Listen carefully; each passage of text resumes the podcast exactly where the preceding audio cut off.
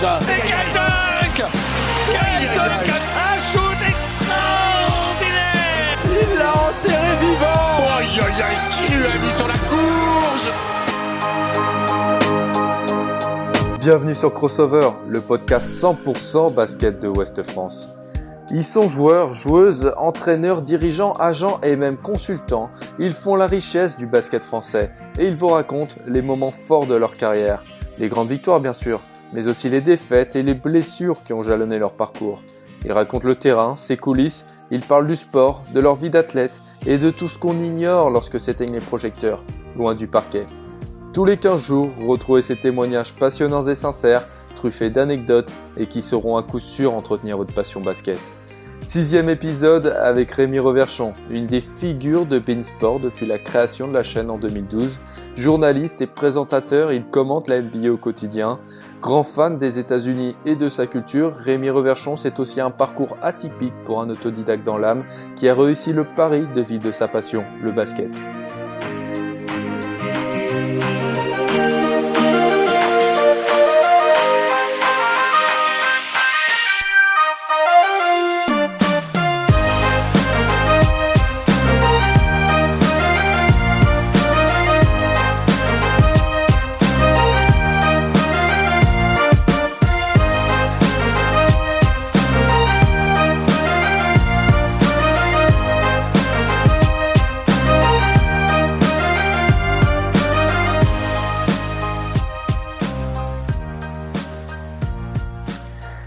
Reverchon, bonjour, comment tu vas? Salut Léo, tout va bien, tout va bien, je te remercie. Bien écoute, merci d'avoir accepté euh, l'invitation de, de, Crossover pour ce sixième épisode. Déjà, euh, on a eu Fred Weiss, on a eu Jim Bilba, Jacques Monclar, Yacouba Diawara, euh, Diandra Chachwang et donc Rémi Reverchon, journaliste, présentateur de l'émission NBA Extra, du SNL aussi, notamment sur Bain Sport. Euh, Rémi, évidemment, on va retracer ton parcours, assez atypique, j'ai envie de dire. Euh, on va parler basket, NBA, on va parler de ton, de ton amour pour Kobe Bryant, des États-Unis, de Los Angeles, euh, même de ton métier au quotidien sur Bein. Voilà, on va vraiment parler de tout. Pour dire, on va même évoquer le crossfit et l'aviron. Oula, tout ça. Et ben quel programme euh, On a quand même avec nous le champion de France d'aviron indoor 2019, hein, c'est ça? Exactement, je ne suis malheureusement plus champion de France en titre. J'ai perdu mon titre en février dernier à ma grande tristesse. Alors pour ceux qui, qui ne connaissent pas, l'aviron indoor, c'est en salle évidemment, sur rameur. Et Rémi a été champion de France dans sa catégorie d'âge euh, l'année dernière. Exactement, ça paraît improbable, ça fait marrer tout le monde, moi le premier d'ailleurs, mais, mais c'est le cas. Bah écoute, on, on reviendra là-dessus euh, à la fin. Euh, Rémi, j'ai envie de commencer par là. Voilà, on l'a dit, tu, tu, suis la NBA sur, sur Bein Sport depuis 2012. Tu as eu la chance de, de, pouvoir être sur place pour de grands événements comme, comme les finales NBA ou, ou le All-Star Game, par exemple. Euh, justement, pour toi, quel est ton, ton meilleur souvenir basket? Waouh, j'en ai. Euh, alors, j'ai cette chance, comme tu le dis, de, de, vivre tellement de trucs. En fait, moi, j'ai vécu aux États-Unis. Depuis que je suis sur Beansport, depuis 8 ans maintenant, on se déplace toujours sur place pour les, les grands événements, les finales NBA, les All-Star Games, ce genre de choses. Euh, j'ai vécu tellement de trucs, c'est vraiment euh, pas simple d'en choisir un. Ouais, j'imagine. Euh, je, je, pense quand même que si je devais choisir un truc purement basket, hein, je parle pas de mon expérience pro, de travail et tout ça, je parle purement basket. Mon meilleur souvenir, ce serait sans doute les finales NBA 2010, qui sont les premières que je suis sur place entre Boston ouais. et les Lakers. Ça se joue en sept matchs, donc hyper serré pour mes premières finales NBA. Et j'assiste à Los Angeles au titre, bah, le dernier de Kobe. Et avec la Marodome, Pau Gasol, tout ça, le dernier des Lakers en date. Ouais. Et, euh, et j'avais vécu un moment tellement fort, je me souviens d'après le match 7 où euh, on sort de la salle avec euh, Xavier Vaution, avec Georges Eddy, avec toute la clique, Bono Poulain et compagnie de Canal+. Et, et c'était un bordel incroyable dans la ville de Los Angeles et c'était génial, fantastique. Alors on le sait, hein, tu es, es, un dingue de basket de, de NBA. Justement, comment tu es arrivé là-dedans? Raconte-nous un petit peu comment tu, tu découvres le basket. Alors de base, moi j'ai bah, joué au basket pendant toute ma vie. J'ai découvert ça un peu sur le tard d'ailleurs, j'ai découvert ça à 13-14 ans. Quand j'habitais dans le sud de la France, à Béziers, j'avais un pote qui était très très fort au basket, qui était au centre de formation de Montpellier, euh, qui s'appelle Nicolas Comte et, et, et qui m'a fait aimer ce sport-là. Donc j'ai commencé à jouer, ça s'est plutôt bien passé. Euh, j'ai fait du championnat de France jeune, euh, championnat de France minime, championnat de France cadet, puis j'ai joué à, un niveau respectable sans être ne serait-ce que proche de la. J'ai joué jusqu'en National 2 pendant longtemps à, à La Rochelle puis à Charenton, en région parisienne. Et euh, donc, j'ai joué au basket toute ma vie. Voilà, c'est mon amour euh, numéro un dans cette vie. Et il se trouve que derrière, quand j'ai voulu commencer à bosser, euh, j'ai pensé au journalisme. Euh, je suis pas du tout, euh, j'ai pas du tout atterri à, mon poste aujourd'hui par le biais du basket, mais bien par le biais du journalisme. Moi, j'ai fait mon école, etc. j'ai suivi mon petit bonhomme de chemin, etc. Et j'ai eu la chance, grâce à Beansport, de pouvoir lier bah, mon métier à ma passion et me retrouver à parler de basket à la télé, quoi.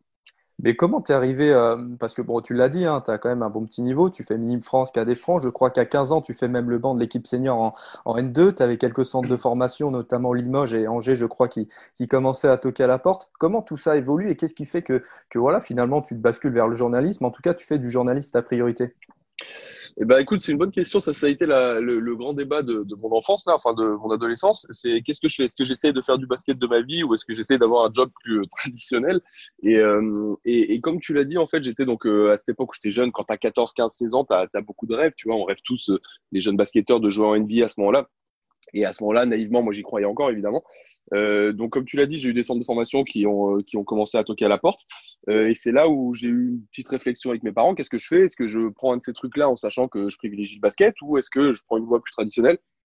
Et je pense que la bascule, ça a peut-être été d'ailleurs le, le, CSP Limoges, euh, qui à l'époque donc m'avait fait venir pour un workout, pour un, entre, un espèce d'essai. D'accord. Ça s'était très, ça très bien passé.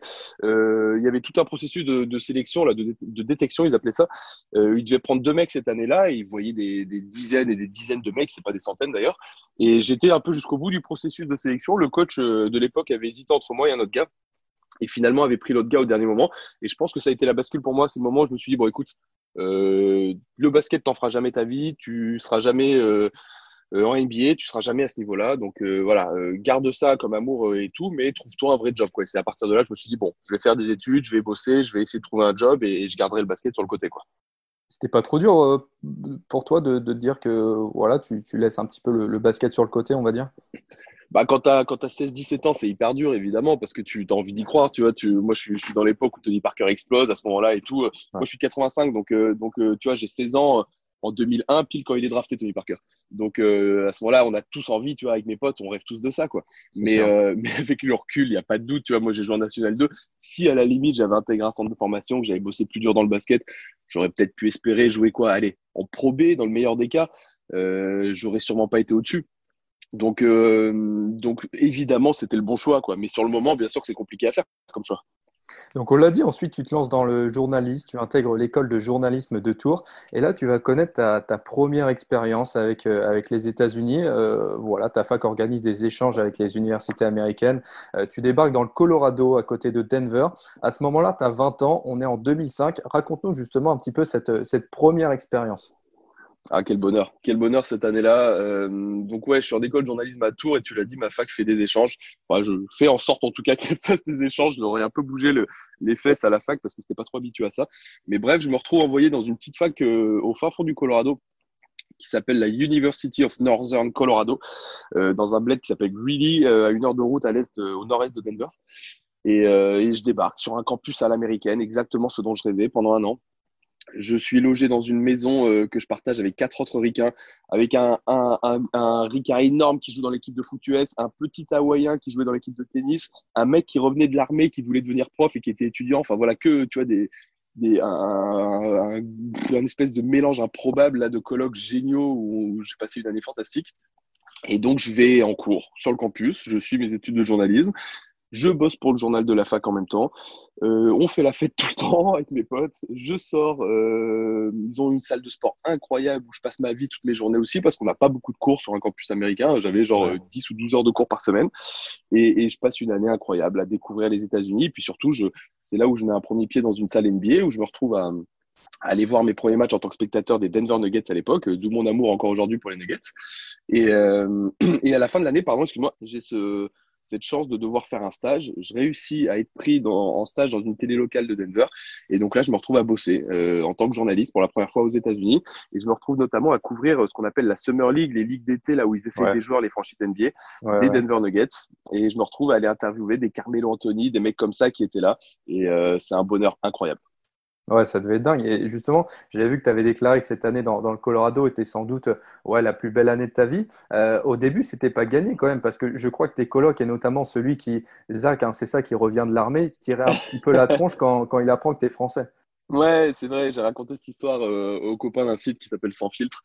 Euh, ouais, euh, parce que je débarque à l'été 2005, qui est euh, l'été où, où, Jacques Chirac vient de dire non à, à l'engagement à la guerre en Irak, contrairement à ce que, à ce que George Bush voulait à l'époque. Et donc, c'est cet été-là, si vous vous souvenez un peu, où les États-Unis détestent les Français à cause de ça, euh, où ils changent là les, les, French fries, les frites, ils appellent ça les Liberty, les Freedom fries, je crois. Enfin, c'était ridicule. Mmh. Et donc, euh, tous les ricains un peu patriotiques et tout détestent les Français. Et donc, moi, je débarque là-bas dans cette maison où il y a donc ce mec qui a 4-5 ans de plus que moi, parce que tu sais, c'est un truc horrible aux États-Unis, mais les mecs qui n'ont pas les moyens de se payer la fac, et ben, ils ont une option, c'est de partir faire l'armée pendant 3-4 ans, et derrière, en échange, l'armée te paye ta fac. D'accord. Lui, c'était le cas de ce mec-là, il avait pas trop de thunes, et donc il était parti faire l'armée. Donc pendant 3-4 ans, il avait été en Afghanistan, il avait été au Japon, il avait vu des trucs horribles, etc. Et le mec débarque là, hyper patriotique et tout, et il voit arriver, petit français, euh, qui a dit non à la guerre en Irak et tout. Donc au début, au début, c'était un peu tendu, ouais, je t'avoue. Les, les, les, présentations ont été froides, mais euh, très vite, on s'est compris, on s'est parlé, et ça a été euh, génial derrière. Ouais, particulier. Euh, D'ailleurs, tu avais pu jouer là-bas au, au, basket avec ta fac dans le Colorado? Et alors non, ça a été l'une des grandes tristesses de mon, de mon année, c'est que je me suis, j'ai découvert qu'en fait, le, le, basket qui est régi par un organisme qui s'appelle la NCAA là-bas, qui est hyper hyper strict sur certains règlements. Et notamment il y a l'un des règlements c'est que toutes euh, ils appellent ça les student athletes les étudiants athlètes en fait qui viennent euh, aux États-Unis. Tous les étudiants athlètes doivent être ceux qui veulent jouer au basket doivent être euh, à leur fac dans le but de récupérer un diplôme. C'est les textes qui sont écrits comme ça. Et moi j'étais ce qu'on appelle un exchange student c'est-à-dire j'étais là bah, par échange hein, pour un an. Et donc, il n'était pas prévu que j'ai un diplôme de la fac américaine, puisque j'avais le diplôme de ma fac à Tours. Et donc, je n'avais légalement pas le droit de jouer pour l'équipe de la fac. Donc ça, ça a été un peu coup dur. En début d'année, j'étais bien sûr allé euh, voir le coach de la fac.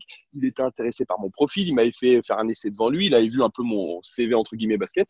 Et il était grave intéressé. Et donc, quand il a fouillé dans les documents et qu'il a appris ça, bah, il m'a annoncé la nouvelle. Et j'étais un peu, un peu effondré. Mais bon, au final, je me suis retrouvé à couvrir l'équipe de basket euh, pour le journal de la fac. Donc, j'ai compensé comme j'ai pu. ouais, d'accord. Euh, alors après cette première année, année, américaine, tu rentres en France, à, à Paris. Euh, là, pendant trois ans, tu bosses à la pige euh, Eurosport, l'équipe TV, BFM TV. Euh, ensuite, on est en 2009, tu as 24 ans. Tu repars aux États-Unis, à, à, Los Angeles plus précisément. Euh, là, je crois que ça s'est fait un petit peu sur un coup de tête, c'est ça? Ouais, ouais, alors ça, c'est la bascule de ma vie euh, cette année 2009. Ouais. Euh, écoute, pour te resituer le truc, ça fait donc, comme tu l'as dit, trois ans que je bosse. Euh, en fait, quand tu travailles, quand tu débutes dans le journalisme en France aujourd'hui, c'est pas comme dans plein de métiers où tu signes un contrat dans une boîte. Aujourd'hui, tu n'as pas de place. Tu, enfin, toi, tu sais ce que c'est, Léo, mais pour les gens qui écoutent, il, faut, il faut se faire sa place. Tu commences par des piges, tu grattes un peu des contrats à la journée, à droite, à gauche, comme tu peux, et tu te fais ta place comme ça. Donc moi, je fais ça pendant trois ans. Euh, tu l'as dit, à l'équipe télé, à Eurosport, ça se passe très bien, à BFM TV. Euh, je remplis un peu mon carnet d'adresses, je commence à connaître du monde, à bosser d'une chaîne à l'autre et tout. Ça se passe plutôt bien. Je me fais mon truc. À tel point qu'au bout de trois ans, j'ai un peu de routine qui s'installe. Tu vois, je. D'accord. Euh, je, je, voilà, j'aime ce que je fais, mais c'est un début de routine. Euh, je rêve toujours au fond de moi, un peu secrètement, de, de repartir vivre aux États-Unis. Et là, va y avoir un déclencheur, euh, un truc perso, une, euh, un, un, problème, euh, un problème sentimental, si tu veux tout savoir, qui va, qui va me servir de déclic.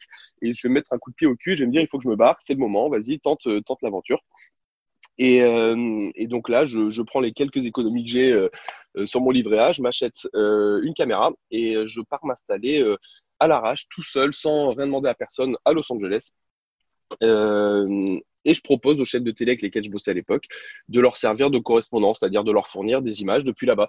Euh, ça a été dur au début parce que les chaînes te connaissent pas, savent pas quitter ce que tu peux faire sur place, ça leur coûte de l'argent, etc. Mais j'ai réussi à me construire un petit truc, un petit euh, entre guillemets portefeuille de clients. J'ai bossé pour Canal Plus euh, avec, c'est là que j'ai connu Xavier Motion où je couvrais la NBA. J'ai servi de correspondant à BFM TV sur la côte ouest des États-Unis je couvrais plein de trucs, les Oscars, dès qu'il y avait une star qui décédait à Los Angeles, Whitney Houston qui décède, Steve Jobs qui décède, des trucs comme ça, c'est moi qui couvrais ça. Euh, et j'ai passé trois ans euh, sur place, comme ça, en tant que correspondant, solo à Los Angeles, et, et c'était fantastique. Et pour revenir à, cette décision, euh, voilà, en regardant un petit peu ton parcours, j'ai remarqué que tu as souvent fonctionné au, coup de tête. Je crois que tu te lances dans le journalisme sur un coup de tête, tu pars aux États-Unis sur un coup de tête. Bon, même si avec le recul, c'était plutôt bien fait, c'est osé quand même de partir à, à 9000, 9000 km de chez soi, tout seul, sans aucune garantie comme ça, à 24 ans en plus. Ah bah je te confirme avec le recul à, l'époque ma décision de partir à Los Angeles elle est complètement conne. Hein. Euh, ça n'a aucun sens, c'est basé sur rien. Euh, j'ai aucune garantie. La seule garantie que j'ai a priori c'est de partir et de perdre les quelques économies que j'ai et de rentrer trois mois plus tard euh, la queue entre les jambes comme un con, tu vois, il a supplié pour récupérer mes piches que j'avais avant quoi. Mais ça n'a pas été simple au début. Hein. Quand je, je, me retrouve sur place, j'ai eu plusieurs mois au début où les chaînes me faisaient pas trop bosser, où l'argent rentrait pas. Ça, je me posais la question est-ce que je vais rentrer, qu'est-ce que je fais? ça n'a pas été simple, mais euh, écoute, moi, j'ai, les gens ne me connaissent peut-être pas, mais moi, je fonctionne comme ça. Je, fonctionne vachement à l'instinct. Euh, j'ai, euh, voilà, envie de me faire confiance à moi-même. Et quand j'ai, quand j'ai pris une décision, quand j'ai une idée, bah, je vais au bout du truc. Et ça a été pareil. On en reparlera peut-être après, mais pour le retour à Beansport, hein, quand quand Beansport m'a appelé, c'est créé, euh, alors que moi j'étais à Los Angeles, c'est une question d'instinct total. Je suis pour le coup installé à Los Angeles, tout va très bien. Je pouvais avoir ma vie là-bas, j'étais au soleil, j'avais ma belle, mon bel appart, j'allais surfer tous les matins, c'était un régal. Et, là, on m'appelle, on me propose de rentrer à Paris, pas simple aussi, mais pareil, à l'instinct, je me dis, faut que j'y aille et je regrette pas aujourd'hui. Et tu sais que, bon, voilà, raconter comme ça, le fait de tout plaquer pour partir aux États-Unis avec sa caméra, son projet, ça fait clairement penser à, l'American Dream. C'était un peu ça pour toi, non? C'était vivre la NBA de l'intérieur, c'était un peu ton American Dream à toi? Ah bah clairement à 200%, je voulais, euh, je voulais avoir cette chance, tenter de pouvoir dire j'ai couvert la NBA, j'ai fait ça au quotidien, j'ai vécu ça de l'intérieur, et c'est ce que j'ai fait pendant trois ans. Je me suis retrouvé, en plus, enfin j'ai eu une chance incroyable, le fait de bosser avec Canal+, donc j'étais accrédité euh, pour les matchs NBA pour Canal. Et comme Canal Plus était comme les Beansport aujourd'hui détenteurs de droits, à l'époque, il y avait un truc qui n'est plus autorisé aujourd'hui par la NBA, c'est que les journalistes étrangers euh, des télés détentrices de droits, donc comme Canal Plus, pouvaient euh, mettre une caméra, tu sais, sur les spots des photographes, là, sur la ligne de fond sur le parquet. D'accord, ouais. Et donc, c'est incroyable. J'ai passé mes trois ans, moi, au Staples Center, à être assis sur le parquet avec les photographes sous le panier euh, c'est-à-dire que j'étais plus proche que les mecs euh, du premier rang, que les, tu vois, autour de moi, j'avais euh, Jack Nicholson, Rihanna, Beyoncé, qui tu voulais, Jay-Z, qui était là assis, qui avait payé 10 000 dollars leur place. Moi, j'étais mieux assis que j'étais sous le panier, quoi. Et donc, j'avais les joueurs, Kobe Bryant, tout le monde qui passait devant moi. Je les entendais parler, s'insulter, crier, tu vois, enfin, tu vois, j'entendais tout. Je vivais, j'étais en immersion, quoi. Et, là, enfin, c'est impossible. Je, n'aurais pas pu vivre plus de l'intérieur la NBA, quoi. J'ai vécu un truc fantastique là, pendant trois ans. Oui, c'est sûr. Et, justement, pourquoi avoir choisi Los Angeles et pas New York ou Miami, par exemple? Alors ça, c'est encore une fois, encore une fois un choix sans doute à la con sur le moment, mais qui s'est avéré être plutôt réussi. Euh, alors c'est très égoïste et très euh, bête sans doute comme raisonnement, mais moi à l'époque, euh, dans mes critères, quand je décide de partir aux États-Unis, je veux du soleil. Déjà, je veux du soleil. Euh, donc euh, déjà, je zappe New York parce que parce que New York, les hivers sont catastrophiques. Il fait beaucoup trop froid pour moi. J'adore cette ville, elle est géniale, mais mais il fait beaucoup trop froid. Donc je prends pas New York. Après, euh, mon raisonnement, c'est qu'il faut évidemment un, un pôle médiatique d'importance qui puisse intéresser les télés. Voilà, je vais pas m'installer au fin fond de l'Arkansas. Tu vois, ça n'a aucun sens. Donc euh, les deux options, comme tu l'as dit, c'était sans doute Miami ou Los Angeles parce que c'était deux gros pôles d'intérêt où je me dis que là, il peut, ça peut intéresser du monde. Et donc voilà, j'étudie un peu le truc et tout, et je me rends compte qu'il y a sans doute plus de, de raisons de m'installer à Los Angeles. Un plus gros pôle qui est moins couvert par les médias. La côte ouest américaine, à l'époque, il n'y avait pas trop de correspondants sur les médias, enfin un peu moins qu'aujourd'hui, en tout cas, euh, parmi les médias français. Euh, il y a deux franchises NBA, Lakers et Clippers, du coup, parce que ce qui intéresse les, les chaînes françaises, c'est bien sûr souvent de voir les, les Français, euh, les Van Fournier, Rudy Gobert, Nico Batum et compagnie. Et comme tu as deux franchises à Los Angeles, bah, ils viennent deux fois plus souvent à Los Angeles en déplacement. Donc voilà, c'était un peu tout ce raisonnement-là. quoi. D'accord. Euh, alors Rémi, j'ai vu énormément d'anecdotes concernant à Los Angeles. je pense que tu as clairement vécu des trucs de dingue là-bas. Déjà, je crois que ça commence, tu as un pote français ou une connaissance française qui connaît très bien Didier Mbenga. Alors pour ceux qui s'en souviennent, hein, Didier Mbenga, c'était l'intérieur belge, enfin belgo-congolais même, des Lakers à l'époque. Euh, et à partir de là, ça t'a ouvert énormément de portes dans, dans le milieu, hein, c'est ça? Ah, Didier, putain, mais quel, quel régal ce mec. Euh, oui, oui. Euh, quand je me retrouve là-bas, en fait, alors pour expliquer le truc euh, de manière très cash, j'ai un pote français qui est au moment où moi je pars m'installer à Los Angeles, pardon, j'ai un pote français qui part lui faire ses études. Alors c'est un pote un peu lointain à l'époque, on se connaît pas plus que ça, mais c'est une connaissance basket. Et donc on décide, tu vois, je l'appelle, je lui dis écoute, ça te dirait pas, on se prend une coloc ensemble, on y va. Et il me dit vas-y, ok, on tente le truc, et comme ça on se retrouve à se prendre une coloc tous les deux. Et ce, ce mec-là, euh, pourquoi il va à Los Angeles? Parce qu'il a sa sœur qui vit à Los Angeles depuis quelques années, qui fait pareil, qui fait ses études là-bas. Et donc sa sœur, elle connaît Didier Mbengai, donc elle nous le présente en arrivant. Et donc Didier est joueur des Lakers, installé, ça fait plusieurs années qu'il y est à ce moment-là. Il nous prend un peu sous son aile, euh, mon coloc et moi, parce qu'il nous aime bien, on est cool avec lui et tout. Et, euh, donc, il nous ouvre des portes incroyables. Didier, ça a tout changé. Il nous présente les joueurs, il nous ramène à des trucs et surtout, surtout à Los Angeles, le truc hyper hype et exclusif par excellence. C'est le monde de la nuit, c'est les soirées. Ouais. Et il nous fait découvrir, il nous ouvre les portes de soirées euh, auxquelles je n'aurais jamais eu accès sans lui. Quoi. Et justement, tu as des anecdotes euh, là-dessus? Ah bah, j'en ai plein. euh, j'en ai plein d'anecdotes. Il y avait la bachelor party de la Marodome, j'ai vu. Ah bah voilà, celle que je raconte souvent, c'est celle-là, c'est souvent la, la plus folle parce que c'est la première vraie soirée que je fais avec Didier. Bah, je peux la raconter vite fait. C'est euh, un jeudi soir, je me souviens d'ailleurs, je crois, si je dis pas de bêtises. Euh, c'est un jeudi soir où on est avec mon coloc à la maison. euh, euh, tu vois, lui, il a fini ses cours, moi j'ai fini de travailler, il est, euh, je sais pas, 21h, 22h, euh, 22h, 23h peut-être. On est en train de regarder la télé, Pénard, sans doute un match. Non, il y avait peut-être pas de NBA, c'était euh, en septembre, je crois. Bref, euh, on, on, on est en train de regarder la télé tranquille. Et il y a Didier qui, euh, qui nous écrit et qui nous dit les gars, euh, rendez-vous à tel endroit, soyez là dans une demi-heure. Et nous on est là, on fait ah putain, tu vois, c'est un jeudi soir, t'as pas forcément envie de bouger, etc. Mais bon, on, on flaire quand même le truc, donc hop, on se sape, on part à tel endroit, et donc là on se retrouve en plein Beverly Hills dans un dans euh, un nightclub qui s'appelle à l'époque, ça a changé parce que les, les clubs changent de nom tous les six mois et les, je n'ai jamais compris ça d'ailleurs, ça ferme, ça réouvre. Bref, là on se retrouve dans un nightclub qui s'appelle Guys and Dolls, Euh, un truc vraiment comme tu peux l'imaginer dans les séries télé euh, à l'américaine, avec le petit cordon, le tapis rouge, les paparazzis qui sont là, à attendre les restas qui passent devant et tout. Nous, on se gare bien sûr à 300 mètres du truc, loin, avec notre voiture toute pourrie, alors que devant, t'as que des Bentley et des Ferrari. On arrive tranquillement à pied. Et là, on voit un bordel incroyable, des gens qui attendent devant, qui essayent de rentrer, tous mieux sapés les uns que les autres, personne ne rentre, c'est un bordel sans nom. Et là, d'un coup, hop, on voit la grosse tête de Didier Mbega, parce que Didier, pour ceux qui se souviennent, c'est un pivot, il fait 2m10, il est énorme et Ouais. tout, donc il sort un peu du lot. Et donc, on voit la grosse tête de Didier qui sort de la boîte, qui tape sur l'épaule du, du videur à l'entrée, qui nous montre du doigt, qui fait eux là, machin. Et hop, tout s'ouvre, on nous laisse passer, on rentre là-dedans. Et là, je me retrouve dans un club incroyable, euh, magnifique, tout est beau. euh, bon, c'est un club, hein, de la musique, de l'alcool partout, des gens qui dansent, etc. C'est cool. Il nous installe à une table euh, avec des bouteilles, tout ça, machin.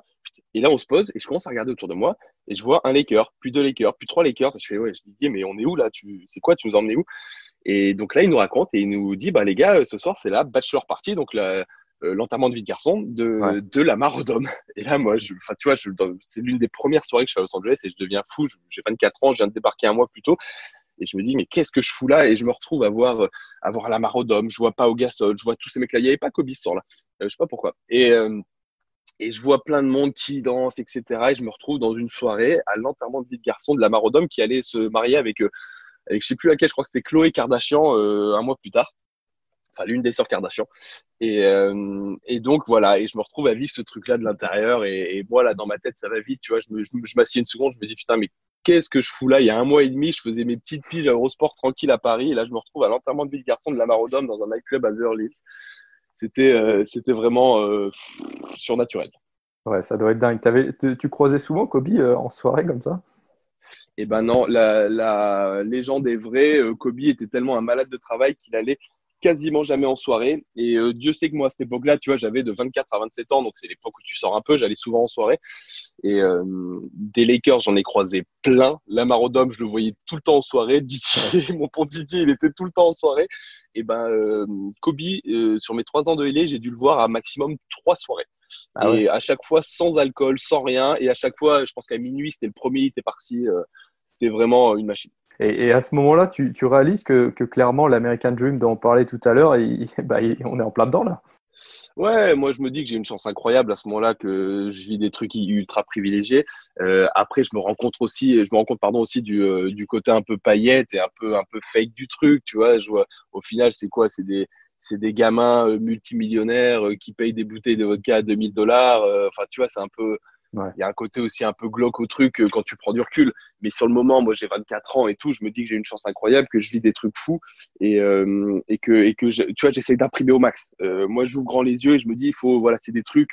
tu vois, en plus, c'était cool parce que c'était pas l'époque. Euh, je vais passer pour un vieux con, mais c'était donc entre 2009 et 2012. Euh, Il n'y avait pas, ou à peine Twitter, ça devait à peine débuter et tout. Tu vois, il n'y avait, pas les- il y avait pas tout ça. Je veux dire, aujourd'hui, je suis sûr que la même chose, tout le monde essaierait de prendre une photo, de la poster sur Insta, en story, machin et tout. Aujourd'hui, il y avait pas, euh, à l'époque, il n'y avait pas trop ça. Et donc, moi, je vis ma soirée, je suis dedans, je suis en plein dedans, j'ai pas mon téléphone à la main en train de, tu vois, de tout tweeter, tout machin. Et c'est grave cool. Et c'est grave cool. Je, je suis au max du truc, quoi. Et tu étais aussi présent au, Staples Center, tu l'as dit, pour les matchs. C'était comment les, premières fois quand tu avec ta caméra et ton micro dans, dans le vestiaire des Lakers? Impressionnant. Euh, il faut savoir que la NBA, en fait, elle ouvre, elle, organise ça vachement bien. Il y a un accès aux médias euh, une demi-heure avant les matchs, une demi-heure après les matchs, où ils t'ouvrent le vestiaire. Et donc, pendant que les mecs sont en train de, je sais pas, faire leur strap, mettre leurs chaussures, euh, tout ce que tu veux, et ben, tu peux, s'ils l'acceptent évidemment, aller les voir et, leur poser des questions. Et, et donc, moi, j'ai souvenir, au début, je le savais même pas, ça. C'est-à-dire que moi, je, bêtement, comme ça se fait en France, j'ai le souvenir d'un des tout premiers reportages que Canal Plus me commande sur la pré-saison NBA 2009, c'était les Bobcats de Charlotte à l'époque qui venaient jouer à Los Angeles. Et dans cette équipe, il y avait deux Français. Il y avait Boris Dio, il y avait Alexis Aginsa. Ouais. Et donc, je me souviens que Canal me demande un sujet sur Boris Dio, où il en est dans sa carrière, etc. Euh, voilà. Et donc, euh, je filme le match, etc. Le match se termine, hop, les joueurs rentrent au vestiaire. Moi, je vais attendre devant le vestiaire comme un, tu vois, comme un enfant tout sage. Je vais attendre, je me dis, j'attends que Boris sorte et euh, comme ça, je lui poserai des questions. Donc là, j'attends, ça dure, ça dure, ça dure. Puis au bout d'une demi-heure, il sort et je l'arrête. Je fais Boris, euh, je pourrais te poser une question pour Canal Plus. Et donc là, il me fait, ah, mais il fallait venir avant, il fallait rentrer dans le vestiaire et tout. Là, je m'en vais, je suis pressé, machin.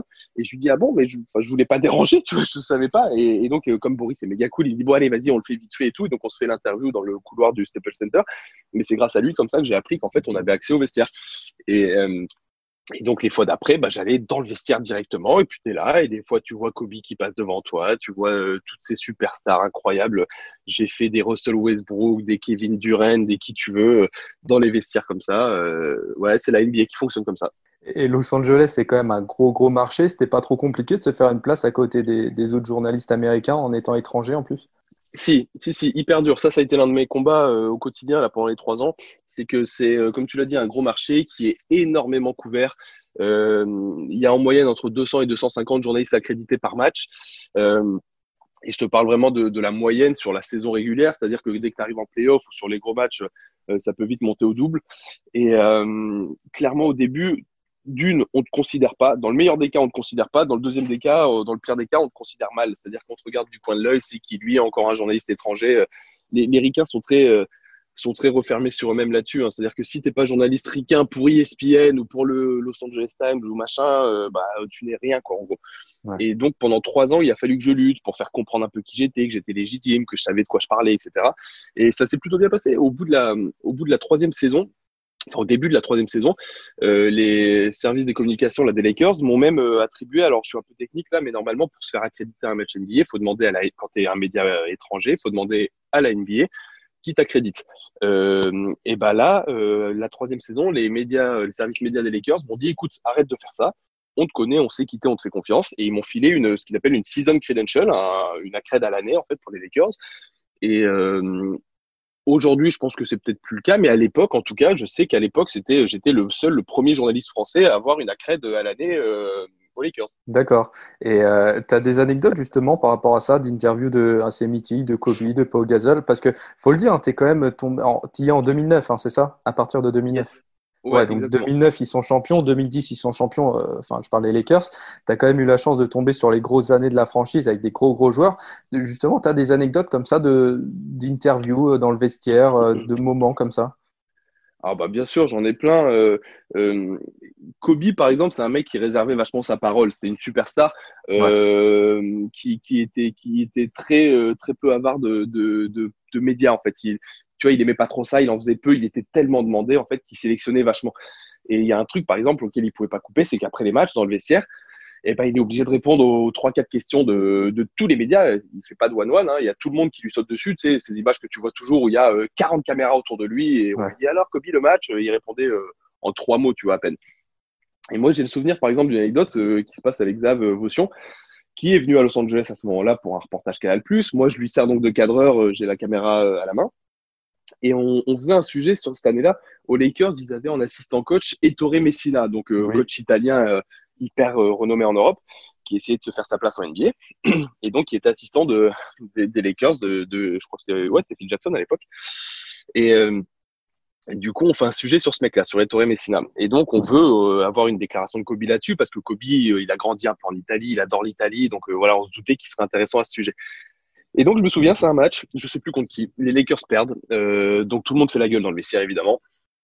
Et on se retrouve euh, à attendre Kobe comme 40 euh, autres médias après la rencontre. Kobe arrive, fait la gueule à tout le monde.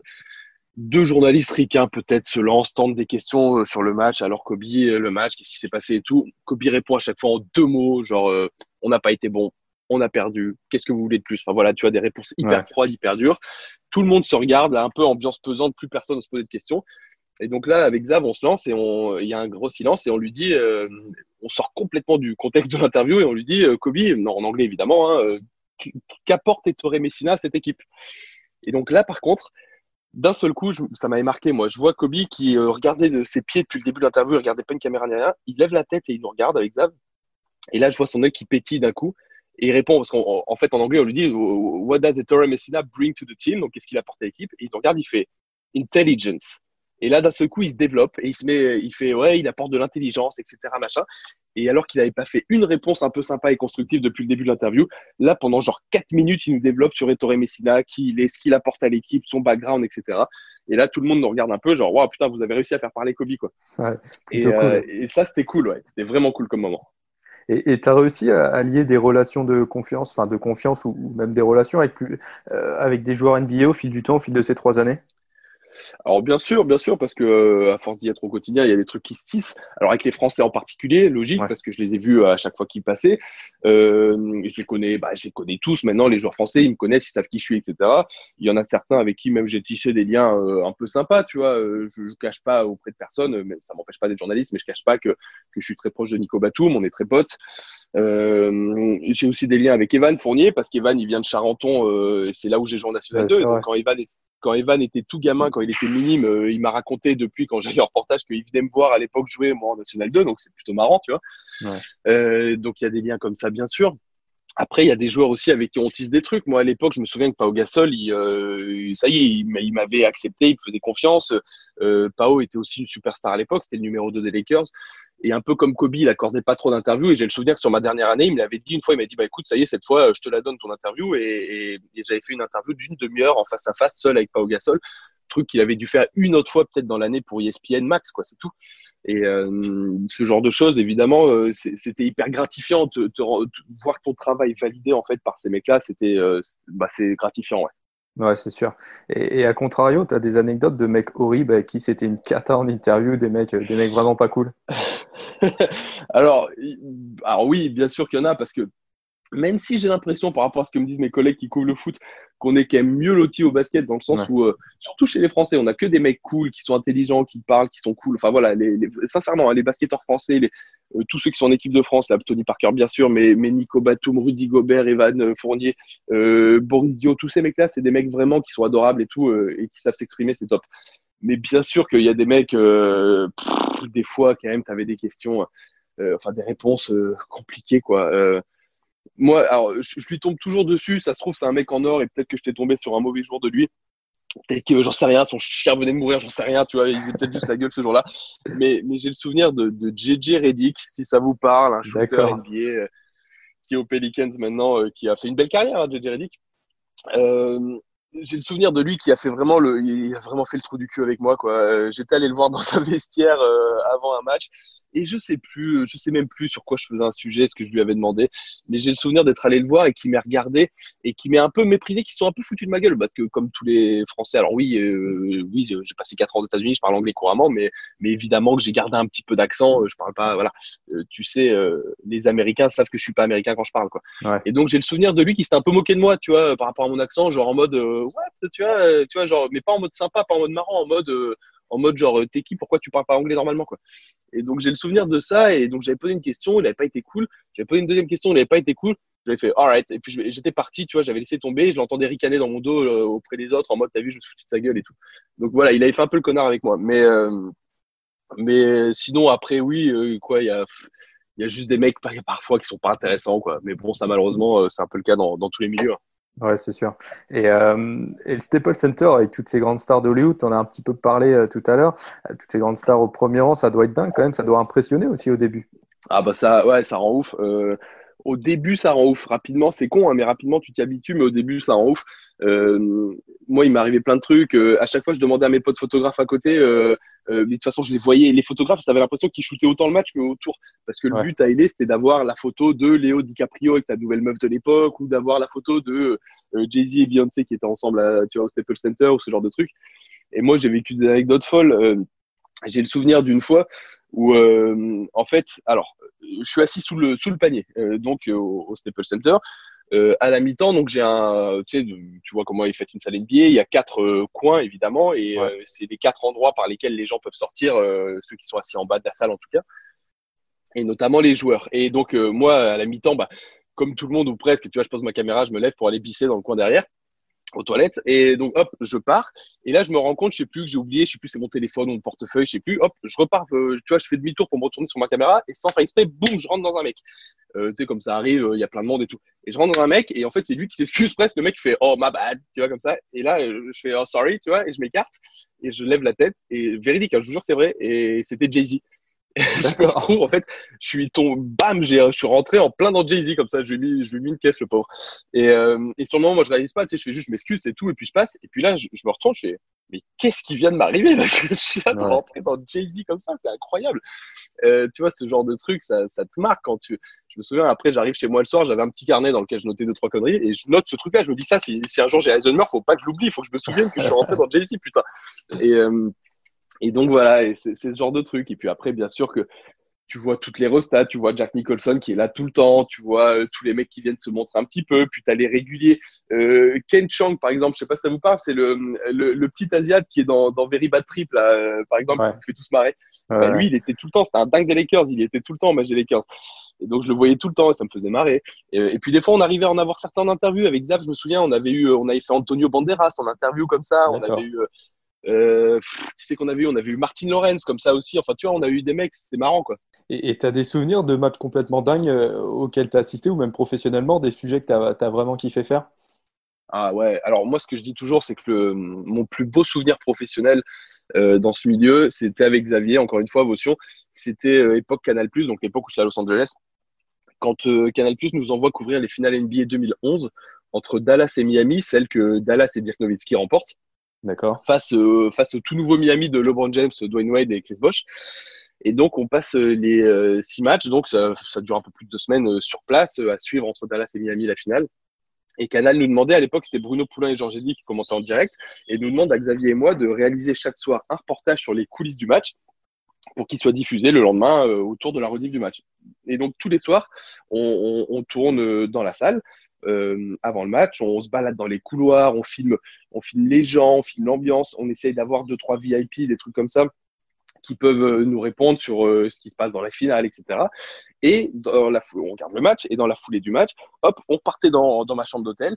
Et c'est à l'époque, je faisais tous les montages moi-même sur mon ordinateur de montage. Et donc là, de, il était quoi, à minuit quand ça se finissait, jusqu'à 6 heures du mat, on était sur l'ordi en train de monter le sujet on le balançait à Canal et donc comme ça le lendemain il était diffusé et, c'était cool et c'était une, période où on t'a fait comme des chiens vraiment parce qu'on bossait beaucoup beaucoup il fallait faire un sujet tous les soirs bosser toute la nuit etc mais c'était incroyable. On a interviewé des Magic Johnson, des David Stern, des, euh, Jason Kidd. On avait eu des mecs fantastiques et, et c'est un souvenir pro euh, incroyable, un régal. Bon, Rémi, on l'a bien compris, Los Angeles, tu es, clairement tombé amoureux de cette ville, même des États-Unis en, règle générale, je pense.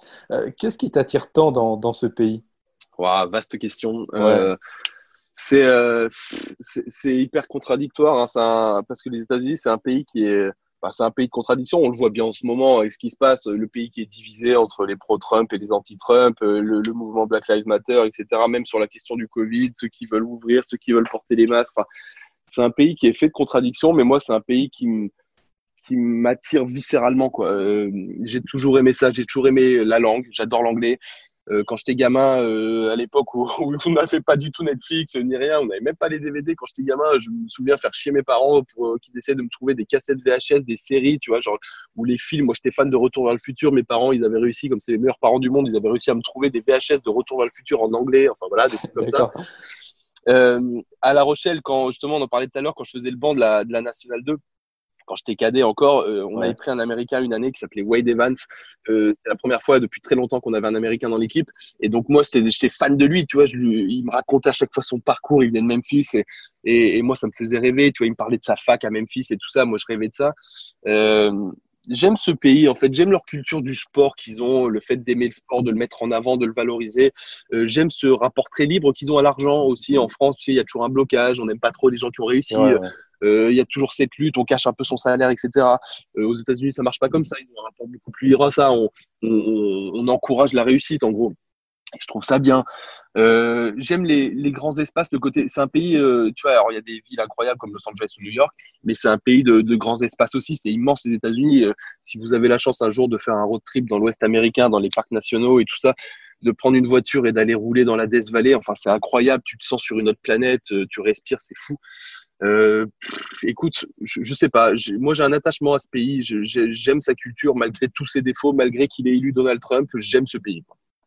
Et, tes copains de, de, NBA Extra hein, sur Bein ont coutume de dire que tu as, enfin ils disent voilà, que tu as gardé des codes de vie à l'américaine, que tu vis encore un peu à l'américaine. C'est par rapport à quoi justement?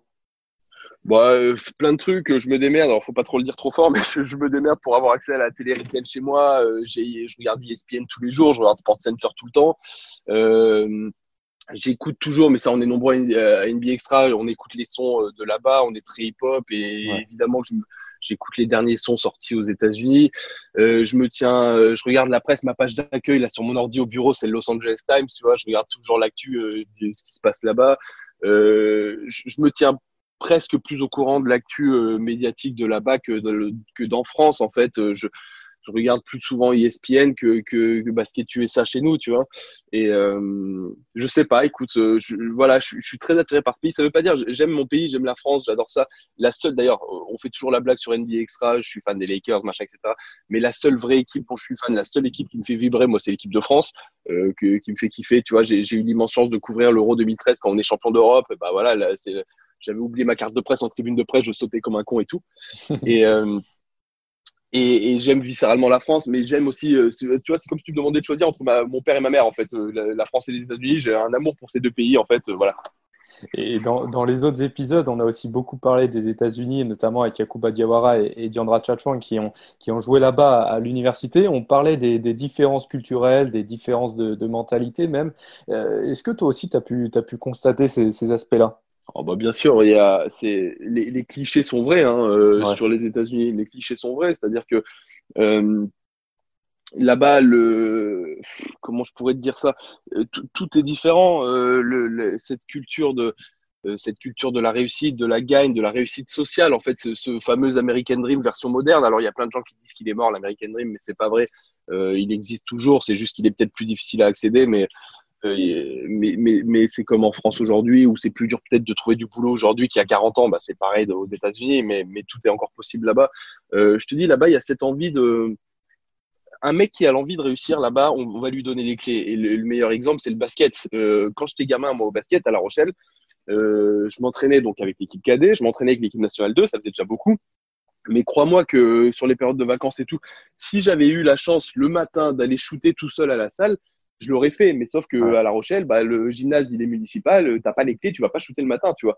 Euh, aux États-Unis, quand tu es en fac, si tu dis à tes entraîneurs, j'ai envie d'aller faire de la muscu ou j'ai envie d'aller shooter le matin, t'inquiète pas qu'ils te trouvent une salle et un panier où tu vas pouvoir shooter le matin et où tu vas pouvoir faire ta muscu. Euh, si tu as cette envie de réussir aux États-Unis, on te donne les clés. Vraiment. Euh, c'est moins le cas en France, j'ai l'impression. Ouais, c'est sûr. C'est ce qui revient souvent d'ailleurs. Euh, Rémi, on va parler de, on va parler de Kobe. Euh, on sait tous que tu es un fan inconditionnel de Kobe. Euh, le, soir de son, de son décès en, en janvier dernier, tu étais à l'antenne pour le traditionnel match du, du dimanche soir sur Bein. Je crois que 15 minutes avant de prendre l'antenne en plateau, tu, tu, apprends son décès, l'accident d'hélicoptère. Comment tu, comment tu gères ça sur le moment? Euh, Mal.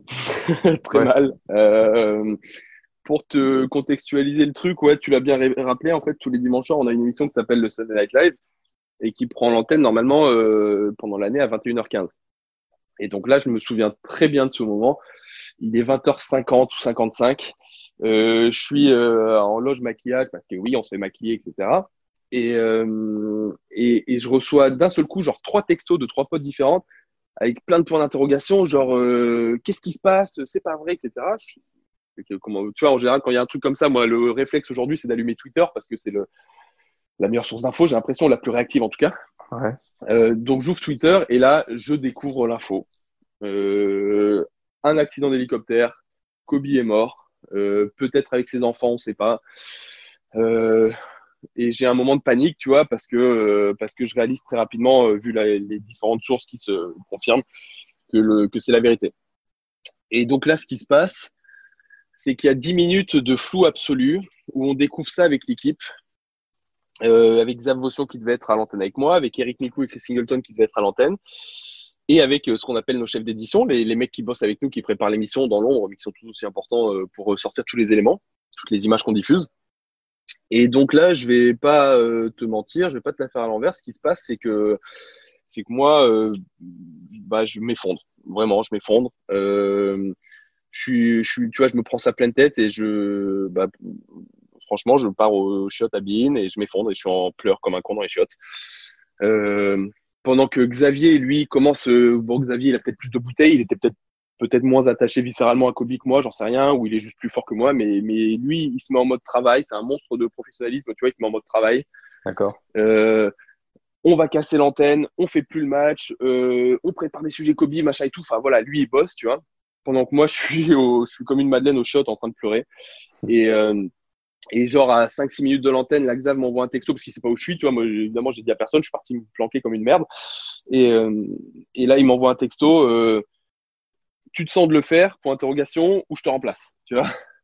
Et, euh, et, donc là moi je sais pas, c'est con, ça n'a pas de sens, mais j'ai l'impression de d'être investi d'une mission. Tu vois, je me dis non, je peux pas rater ça. Il faut que je, le dois à Kobe. Enfin j'en sais rien. J'ai l'impression de devoir le faire et donc je dis à Xav, ok je le fais. Et donc on descend en plateau et et là, on est tous les quatre en plateau, euh, Eric Mikou, Chris Singleton, Xav euh, et donc moi à la présentation. Et on prend l'antenne et on est parti là pour trois heures de direct euh, à tenir l'antenne, à parler de Kobe, à donner les informations au compte-gouttes qui nous arrivaient. Et, et, ça a été incroyablement dur parce que, parce que moi, je suis la moitié du temps en larmes à l'antenne et, et j'essaie de, de faire bonne figure, mais c'est hyper compliqué. quoi. Ouais, c'est vrai. Et, quand tu es apparu à l'antenne, les, yeux rouges et, la voix un petit peu tremblante, euh, je pense que beaucoup de fans se sont retrouvés dans cette émotion, j'ai envie de dire, euh, moi le premier. Hein. Et il y en a d'autres, bon, c'est vrai que c'est une minorité qui ont, qui ont critiqué le fait d'avoir exprimé tes émotions comme ça en direct à, la télé. T'en penses quoi, toi, de ça? Euh, Écoute, ce que j'en pense, c'est que c'est que c'est pas. Il n'y a pas de calcul, quoi. C'est Là, c'est du 100% naturel. C'est que J'aurais bien aimé euh, pouvoir dire bon, qu'est-ce que je fais? Est-ce que j'exprime euh, le fait que j'ai mes copies ou est-ce que je reste objectif et journalistique? Mais euh, non, c'est juste, je suis juste humain, quoi. Je suis moi-même. Là, je suis effondré. Je, c'est mon idole de jeunesse. Enfin, j'ai eu deux idoles de jeunesse. Moi, c'était Ayrton Senna puis Kobe Bryant. Bah putain, ouais, j'ai coutume de dire hein. que j'espère que, ouais, que j'ai coutume de dire que je vais plus avoir d'idole parce que ça leur porte pas chance. Mais mais euh, là je suis juste moi-même en fait tu vois moi je m'effondre c'est pas un calcul j'ai quand même l'impression enfin de vu la quantité euh, la vague de messages que j'ai eu sur les réseaux sociaux les gens qui m'en parlent encore aujourd'hui dans la rue des fois il y a des gens grave cool qui viennent c'est marrant euh, tu sais quoi il y a trois quatre jours j'étais en vélo dans Paris là je rentrais de, de Gare de Lyon je rentrais chez moi et et je m'arrête à un feu rouge et il y a une voiture de flic à côté de moi euh, qui est arrêtée et le flic ouvre la fenêtre. Je me dis merde qu'est-ce que j'ai fait tu vois j'ai fait une connerie ou quoi. Et le, le flic me dit, euh, dit ouais franchement bravo pour ce que vous faites et tout. En fait c'est juste un fan de NBA et je dis bah merci c'est cool. Et il me dit euh, et le, mec m'a touché. Il me dit par contre vous savez vous avez fait pleurer mon fils. Moi je fais ah bon qu'est-ce que j'ai fait qu'est-ce que j'ai fait? Et, et, le mec me dit bah quand Kobe est mort on était à l'antenne avec vous et vous l'avez fait pleurer et tout. Je dis bah je suis désolé c'était pas le but. Il me fait non non mais je plaisante mais c'était voilà, c'était touchant, euh, on était comme vous et tout machin. Et donc j'ai plein de témoignages un peu touchants comme ça encore aujourd'hui. Euh, donc écoute, s'il y a des gens à qui ça a déplu, bah, vraiment j'en suis désolé, mais c'est pas c'était pas le but. Euh, pour moi, j'ai juste été comme j'ai pu à l'antenne, j'ai voilà, j'ai ramassé mes pièces là qui étaient éparpillées partout sur le studio, je les ai assemblées comme j'ai pu et, et j'ai fait ce que j'ai pu quoi. Ouais, c'est vrai, bon, tu l'as dit, hein, c'est vraiment une minorité. Hein. Euh, alors, j'ai lu dans le dernier MOOC de Rivers consacré à Kobe, d'ailleurs, c'est un chef-d'œuvre ce bouquin. Euh, tu disais, je cite, Kobe, c'est celui qui t'apprend que quand tu passes une journée de merde et que les collègues te saoulent, que rien ne va, et eh bien que tu sais que le lendemain, au réveil, tu vas repartir bosser encore plus dur et que tout ira mieux. C'est vrai, en fait, c'est vraiment une source d'inspiration pour toi, Kobe? Ouais, vraiment. Euh, alors évidemment, ça te frappe encore plus une fois qu'il est décédé. Comme toujours, on est un peu con comme ça, mais c'est la réalité. Mais euh, vraiment, euh, lui, il avait labellisé ça, c'était presque du marketing, il avait labellisé ça la Mamba Mentality. Euh, Mamba, c'était son surnom, et donc c'est sa mentalité à lui. C'était l'idée de la Mamba Mentality, en fait, c'était que quoi que tu fasses dans la vie, euh, que tu sois donc basketteur pro ou que tu sois euh, journaliste ou que tu sois euh, éboueur ou prof ou étudiant ou lycéen ou ce que tu veux, le but dans ta vie, c'est que le soir en te couchant, tu sois une meilleure personne que le matin quand tu t'es levé. quel que soit le domaine, que tu bosses, tu vois, sur être plus tolérant envers tes amis, tes parents, que tu bosses sur ton shoot au basket, que tu bosses un peu plus ton émission euh, pour la préparer, euh, mais que tu saches faire plus de choses et que tu sois un meilleur être humain le soir euh, qu'au moment du, réveil le matin. Et eh ben, alors ça peut paraître un peu, un peu le monde des bisounours dit comme ça, mais, mais dans la réalité de tous les jours, en fait, avoir cette mentalité, je trouve que ça te sert. prendre ce réflexe le soir au moment de te coucher, de te dire tiens, qu'est-ce que j'ai fait de bien aujourd'hui? Et qu'est-ce que j'aurais pu faire de mieux? Est-ce que ma journée a servi à quelque chose en gros? Et ça, c'était la mentalité de Kobe. C'est pour ça que c'était un monstre de travail, parce que lui, tous les soirs, il voulait être un meilleur basketteur qu'il n'était le matin. Et j'essaie de m'en inspirer. À mon petit niveau, à mon humble niveau, j'essaie de me dire que, que chaque soir, c'est pas tous les jours le cas évidemment, mais que chaque soir, en me couchant, je suis peut-être une moins mauvaise personne que j'étais le matin au réveil. Ouais. Et quand tu disais euh, les collègues qui saoulent, tu, tu parlais de Xavier Vaution, bien évidemment. Bien, bien, sûr, Vaution me saoule, c'est-à-dire 8 jours sur 9 à peu près, euh, voilà, j'essaye de penser à Kobe. Alors tu disais aussi, euh, encore une fois je cite, je ne vais pas raconter ma vie, mais dans ma famille j'ai un rapport particulier à l'autisme et Kobe par certains aspects de son comportement avait un rapport au basket très autistique, il était obsédé par ça, il pensait, il vivait basket, c'est lui qui exprime le mieux ce terme de passion. Euh, déjà c'est assez fort ce que tu dis là, et quand on t'entend parler de lui, il y a toujours cette, cette admiration sans faille, on découvre depuis tout à l'heure ton, ton parcours euh, assez atypique, on l'a dit. Euh, est-ce que Kobe, de par sa solidité mentale qui pouvait dégager, son éthique de travail, t'a aidé dans la vie, a été une source d'inspiration pour toi, peut-être à des moments euh, un peu plus compliqués? Écoute, ça rejoint un peu ce que je viens de te dire à la question précédente. c'est que je savais tout ça de son vivant, mais ça m'a euh, marqué, c'est entré en moi, j'ai l'impression, depuis son accident, depuis la tragédie de janvier dernier. Euh, maintenant, oui. Euh, maintenant, oui. C'est-à-dire que maintenant, quand il m'arrive des, des, trucs, et Dieu sait qu'en 2020, il s'en est passé des trucs, euh, je pense à ça. Euh, je pense à cette, à, à, cette notion de résilience, en fait, tu vois, où il faut, il faut être capable de repartir au combat, en gros, et d'accepter les chocs des chocs, on en a tous hein, dans la vie, on a tous nos problèmes, quel qu'on soit, qu'on soit riche, pauvre, euh, grand, petit, beau, moche, gros, peu, ce que tu veux, on a tous des chocs dans la vie, euh, qu'ils soient professionnels, personnels, individuels, ce que tu veux. Et, euh, et, et, je trouve que Kobe euh, personnifie bien ce, ce rêve, tu vois, ce côté hollywoodien du truc, c'est un mec, tu vois, qui vient de, des quartiers de Philadelphie. Euh, il avait un père basketteur pro qui l'a fait grandir en Europe, etc. Il n'a jamais été dans le besoin, Kobe. Euh, il a eu cette chance-là par rapport à plein de basketteurs. Mais d'un autre côté, euh, son début de carrière a été chaotique. Il a connu l'histoire d'agression, enfin d'accusation d'agression sexuelle. Il a eu plein de choses comme ça euh, difficiles, hein, très difficiles dans sa vie, Kobe. Euh, et pourtant, il a réussi à avoir l'une des existences les plus incroyables de, de l'humanité, tu vois. Mmh. Et, euh, et, je pense que ça, c'est un truc dont on devrait tous apprendre à servir. Bah, on a tous eu des coups durs, tu vois. Je te, je te, le dis un peu sur le terme de la sur, sur, le ton de la plaisanterie, mais tout à l'heure, quand il m'arrive un truc perso qui fait que je me pars à Los Angeles, c'est un immense coup dur dans ma vie, en fait. Je me prends une gifle énorme. Et, et, et, et c'est, je pense, mon premier déclic de Mamba Mentality, c'est que euh, c'est qu'à ce moment-là, euh, moi j'avais eu, je me souviens euh, quand il m'arrive ce qui m'arrive, euh, j'ai eu une semaine où je suis à la maison, un fantôme, je sors plus, je travaille plus, je veux plus voir personne, tu vois, je suis comme ça, et j'aurais pu me, j'aurais pu m'endormir là-dedans, être amorphe et, et, devenir un zombie comme ça et ne plus rien branler. Et là, je décide de mettre un coup de pied au cul au bout d'une semaine, me dis terminé, allez, tu te barres à Los Angeles. Et là, je mets en branle tout le projet, c'est parti quoi. Et, et donc je pense que c'est un peu ça le fond du truc, c'est que les chocs, on en a tous, les accepter d'une façon ou d'une autre, euh, chacun à sa façon, et, surtout repartir derrière. quoi. C'est ça qui est important. Alors Rémi, pour, euh, pour revenir à, ton parcours, donc on a parlé de Los Angeles, tu iras jusqu'en 2012 je crois, euh, puisqu'ensuite c'est Charles Bietri qui lance une nouvelle chaîne. Cette chaîne s'appelle Bein Sport et il te propose de, revenir en France, tu en as un petit peu parlé tout à l'heure pour y travailler. Raconte-nous encore une fois la transition, comment tout ça s'est fait concrètement? Eh ben écoute, ça c'était euh, un autre coup de tête, comme je t'en parlais vite fait tout à l'heure. Ouais. Je suis en quoi février, mars 2012. Je suis à Los Angeles, je suis installé, ma vie se passe bien, ça fait trois ans que je suis là-bas. je couvre la NBA au quotidien, j'ai mon appart, j'ai même appris à faire du surf, je suis bien, tout va bien. J'ai une nana à l'époque sur place, une américaine et tout. Enfin voilà, ma vie est très, très installée et très correcte. Euh, et là, je reçois un coup de fil un jour de, de Charles Bietri, qui a entendu parler de moi par plein de monde, par Xavier Vaution notamment, euh, qui me dit écoute Rémi, voilà, euh, on n'a pas encore les droits NBA, on l'envisage, mais euh, j'ai besoin de mecs dans ton profil, jeunes, polyvalents, qui font un peu plein de trucs à la télé et tout. Euh, si tu es prêt à rentrer en France, en gros, il me dit c'est le deal, et bah je t'offre un contrat. Et donc là, moi, euh, bah, s'engage deux semaines de réflexion, tu vois, intense. Qu'est-ce que je fais? Cette chaîne secrète, à l'époque, on ne sait pas ce que c'est, Sport. Enfin, à l'époque, c'était même pas Sport, c'était Al Jazeera Sport à l'époque. Euh, tu vois, cette chaîne euh, contrôlée par les Qataris qui arrivent, mais il y a Charles Bietri, c'est quand même solide. Il y a des noms, il y a Xavier, il y a tout ça. Euh, J'ai ma vie à Los Angeles, que je veux rentrer en France, à Paris et tout. Euh, grosse période de réflexion.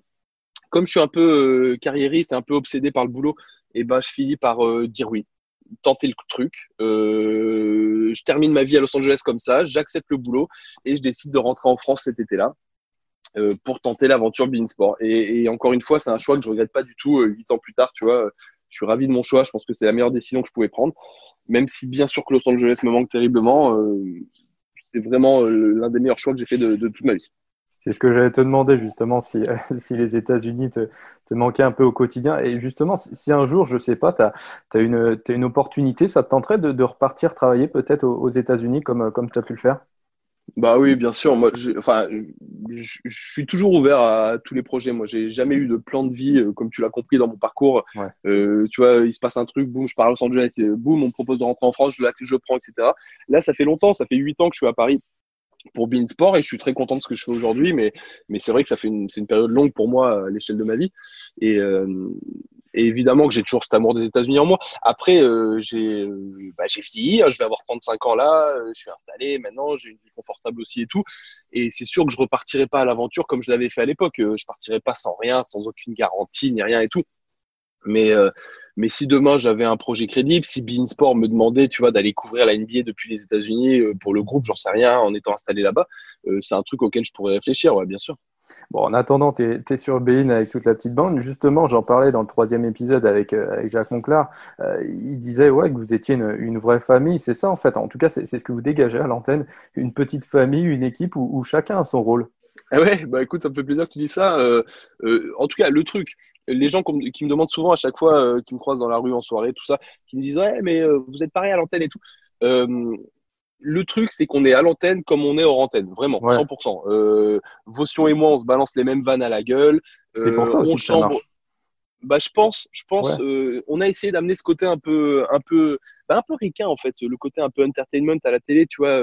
oui, c'est du sport, on peut le traiter sérieusement, donner les infos, etc. Mais on veut amener le côté un peu divertissement du truc aussi on se tutoie à l'antenne, on se marre, on chambre euh, Miku, machin, euh, on fait chier Marie qui nous le rend, etc. Machin. Enfin, tu vois, on a ce côté un peu, un peu friendly euh, à l'antenne qui est exactement le même. Tu assisterais à notre conférence de rédaction du matin quand on décide de ce qu'il y aura dans l'émission.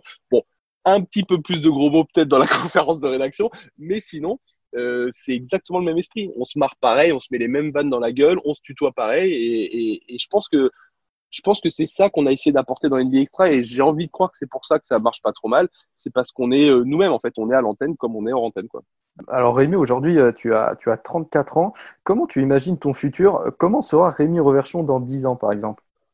Oh J'espère toujours en vie, déjà. sera un bon début. J'espère encore avec deux genoux, ce qui serait aussi une belle victoire pour moi. Ouais. Parce, que, parce, que, parce, que, le basket m'a ruiné mes genoux. Mais, euh, mais j'en sais rien. Écoute, euh, j'ai une vie qui est tellement euh, volatile. Moi, je suis capable de, de, bouger du jour au lendemain pour autre chose. Moi, ce que j'espère, c'est que dans dix ans, je serai toujours capable de faire du crossfit parce que j'aime ça et que, et, que, et que je serai aussi heureux que je suis aujourd'hui et, et ça m'ira très bien. Et justement, pour terminer, on a, promis d'en parler au début, euh, le crossfit, mais, aussi l'aviron. Euh, Rémi, comment tu es devenu champion de France d'aviron comme ça? Alors ça, euh, c'est une immense escroquerie, je pense, la plus grande escroquerie que la, planète Terre n'ait jamais connue. Alors, pour vous expliquer ça en mode aussi simple que possible, donc j'ai dû arrêter le basket il y a 4-5 ans, comme je vous l'ai dit, parce que je me suis, détruit les genoux. J'ai découvert, donc ça a été un coup dur évidemment, etc. Euh, comme je suis un dingue de sport, il a fallu que je trouve autre chose. J'ai essayé un peu de boxe, j'ai essayé des trucs, et finalement je suis tombé dans le CrossFit. Il se trouve que mes genoux tiennent très bien le crossfit, tout va bien. Donc je suis drogué crossfit désormais, j'y passe ma vie. Si des gens qui me suivent un peu sur les réseaux, j'arrête pas d'en poster, je fais chier tout le monde avec ça d'ailleurs, je sais bien, mais je continuerai de le faire, sachez-le. Euh, donc voilà, je fais du crossfit comme un dingue. L'un des éléments du crossfit, c'est notamment le rameur. Euh, c'est un élément qui est intégré à nos entraînements, on fait beaucoup de rameurs. Et il se trouve que je sais qu'au CrossFit, je suis plutôt bon là-dessus. Euh, c'est un, sport, un sport de grand, le rameur plutôt. Euh, donc voilà, je, je, fais des perfs corrects là-dessus.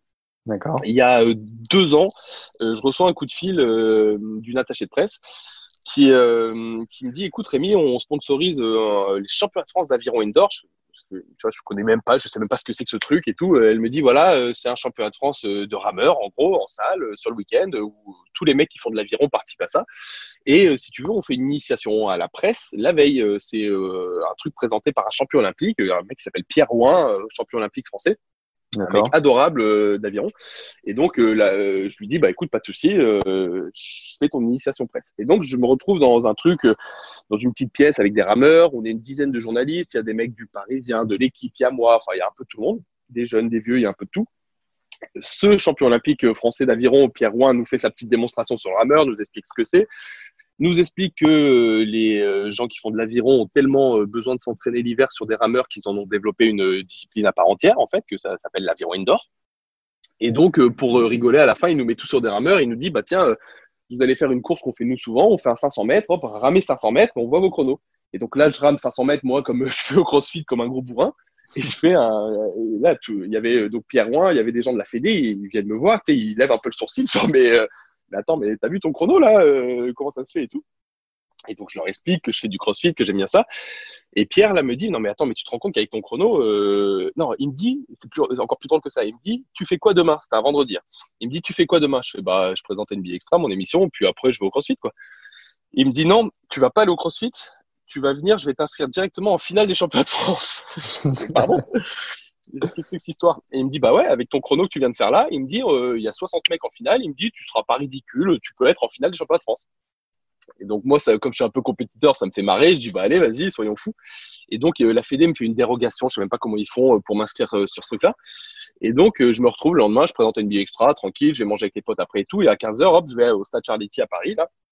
Et euh, je me retrouve à aller euh, dans une pièce, donc dans cette salle, Charletti, qui est remplie de rameurs. Il y a plein de catégories. Il y a les jeunes, les moins jeunes, les femmes, les hommes, etc.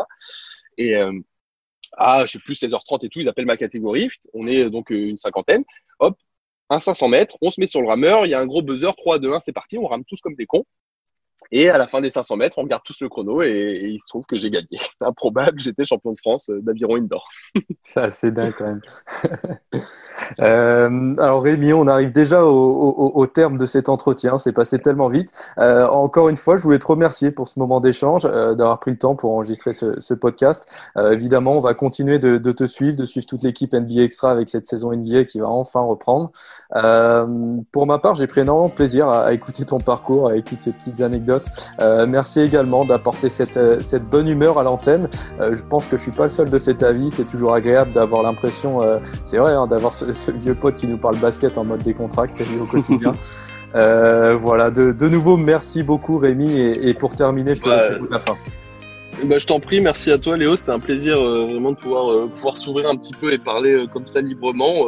pour tout te dire, on m'avait dit du bien de toi dans le milieu basket. Et, et, et je remercierai les gens en question, j'en dirais qu'ils n'avaient pas tort, c'est vrai quand tu fais discuter tranquillement. Donc merci de l'accueil, c'était très sympa et je suis flatté de suivre les Yakuba, Diandra, Jacques et compagnie.